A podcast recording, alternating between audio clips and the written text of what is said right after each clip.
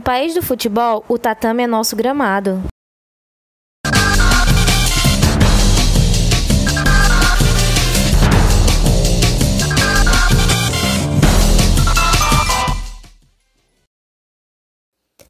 Está começando mais um Esporte no Ponto e hoje iremos falar sobre o judô e suas curiosidades. Agora vamos ouvir um breve histórico sobre o judô.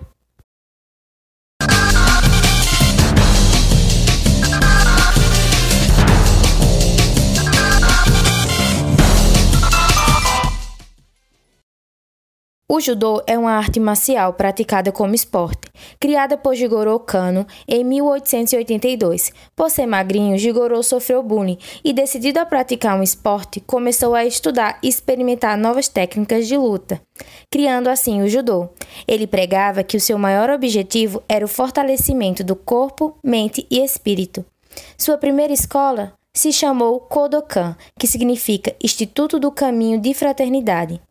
O judô é um estilo de luta, porém o judoca não aprende os golpes para praticar a violência. No tatame, os adversários não são inimigos. Um ajuda o outro a se aperfeiçoar.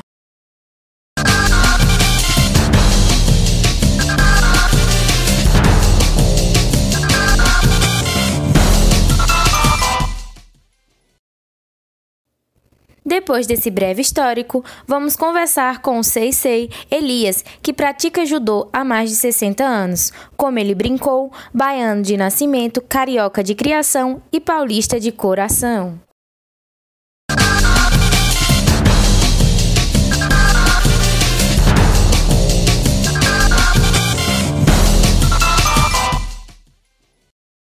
A definição da palavra judô é caminho suave o caminho da suavidade.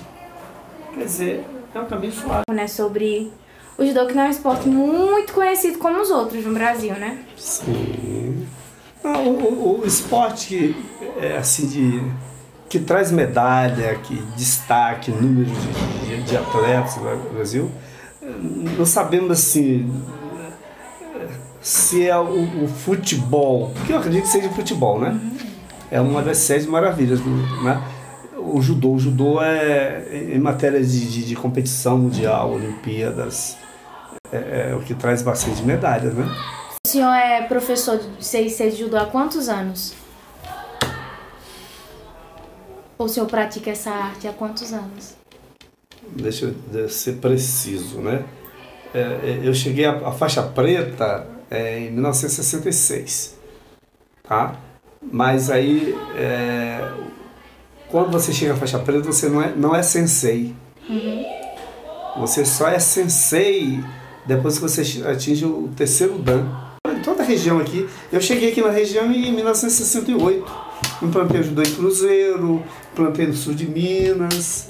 Saiu distribuindo pela região. Saí, distribuindo aí, por aí, né? E aí, quando ele foi prefeito, porque a gente, eu competia com o Nardinho, né? Ele na categoria dele, a gente se encontrava em competição.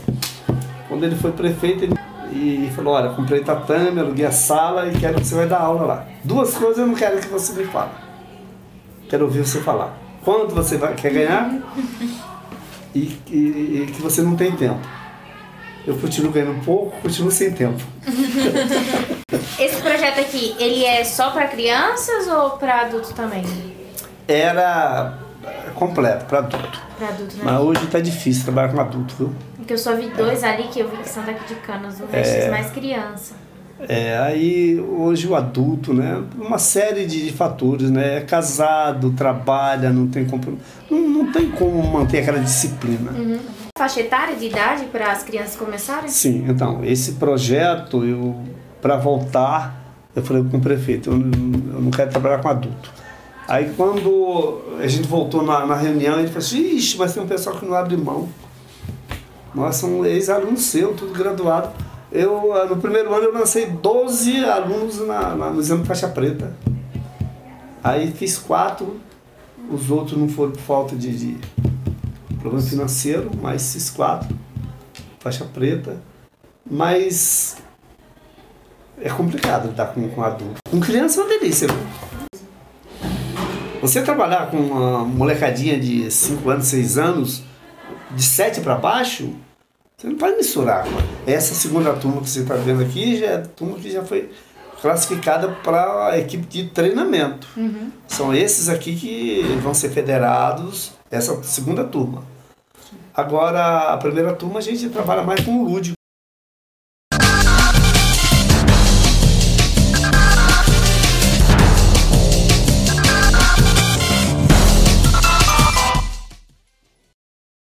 Considerada a faculdade do, do judô. Né? O judô, o professor de judô, ele tem que ser terceiro dan e ele tem que estar federado a uma, ao Conselho Regional de Educação Física. Tá? Então ele, ele no cadastro nacional ele só aparece como professor depois de terceiro dan. E aí apesar de eu ter começado em 68, em, em 58, e fui a faixa preta em 66, eu, eu vim pegar o, o terceiro dan mesmo oficial pela, pela Confederação Brasileira, em terceiro dan, parece que em 2000, qualquer coisa. Que eu, eu, eu era graduado pela Dainippon Budokai. É, é, é, existem duas escolas, Kodokan e, e Budokan. Aí depois que eu era. Depois de 30 anos na, na no quarto Dan, aí vem Shodan de Dan, Sandan e o quarto Dan é Yondan. Aí a Confederação Brasileira me chamou numa conversa e falou: você tem que federar com a gente retroativo a cinco anos. E, e, e do quarto para o quinto, o, o, o, tempo de carência foi de cinco anos. Só que eu fiquei dez, que eu não queria mais graduação. E agora do quinto para o sexto são seis anos de carência, mas aí não tem mais exame, né? Por ranqueamento, conduta, essas coisas aí.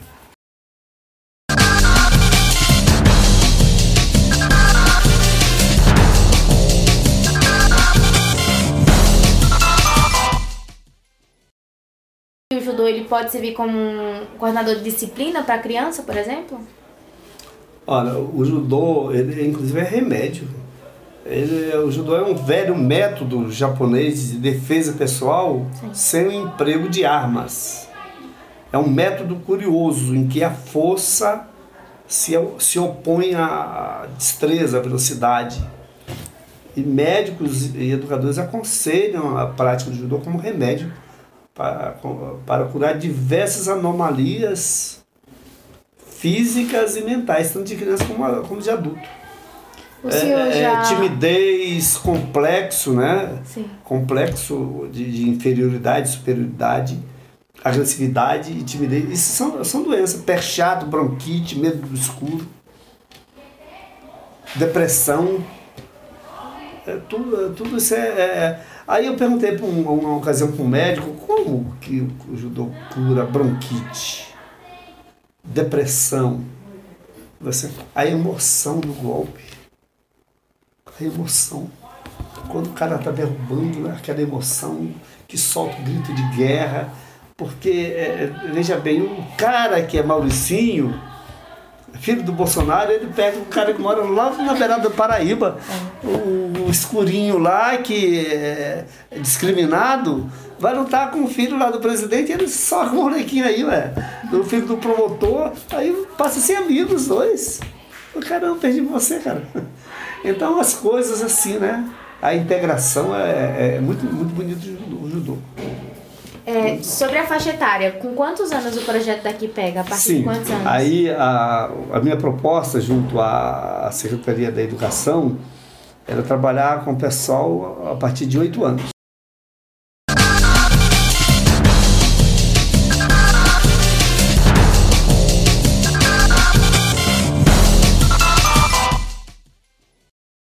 esse final de semana, né, recebendo graduação em São Paulo, e aí os dirigentes da presidente da Confederação Brasileira tá, veio do Japão para fazer a entrega dos certificados. E aí alguns faixas assim, né, na, na, topo do judô, faixas vermelhas, como Miguel Suganuma, é, um perito na, na parte de Nagano Kata, ele falou, mas eu estive assistindo Nagano Kata da, do, do, do pessoal que estão fazendo exame esse ano, 2019. Que coisa linda! O Japão está atrás do Brasil no Nagueiro no Catar, há quilômetros atrás. Parte técnica, né? Que é parte de fundamento técnico. Mas em compensação, na, na competição, o judô brasileiro está feio e nós já estivemos na frente do Brasil na parte de, de competição.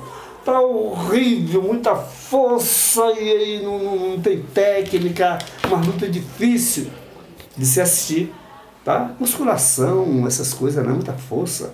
Mudou os regulamentos, né? as decisões que, que dava Cocá e Yoko tiraram. E aí ficou aquele judô força. Você, você vence.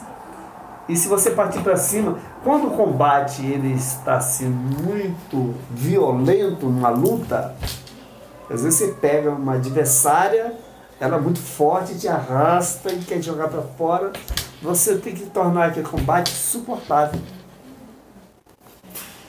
Se você for usar força também, vocês duas vão se arrebentar. Ah? Agora, se você se soltar, seu adversário passa a usar menos força.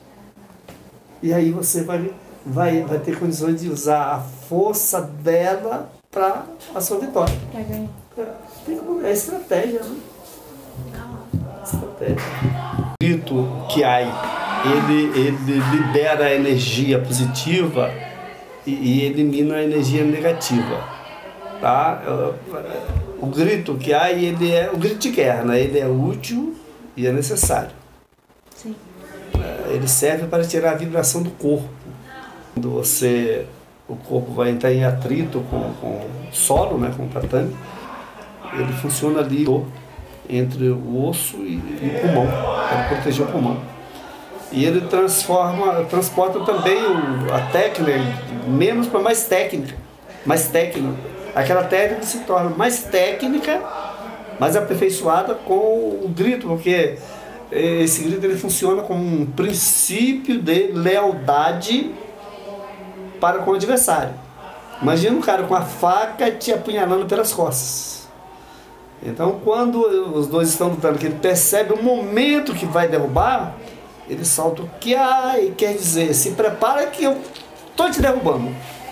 Aí o árbitro entende que como ele, ele, ele percebeu a oportunidade e derrubou, uma técnica seria o azari, e foi uma técnica mais para Ipom, ele não tem dúvida de aplicar o Ipom.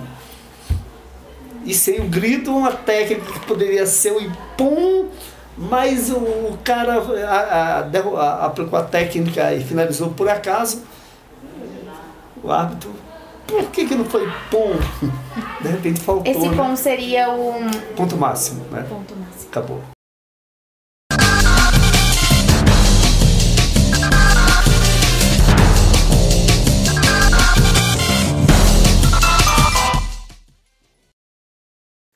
Esse foi mais um podcast do Esporte no Ponto. Fiquem com Deus e até o próximo!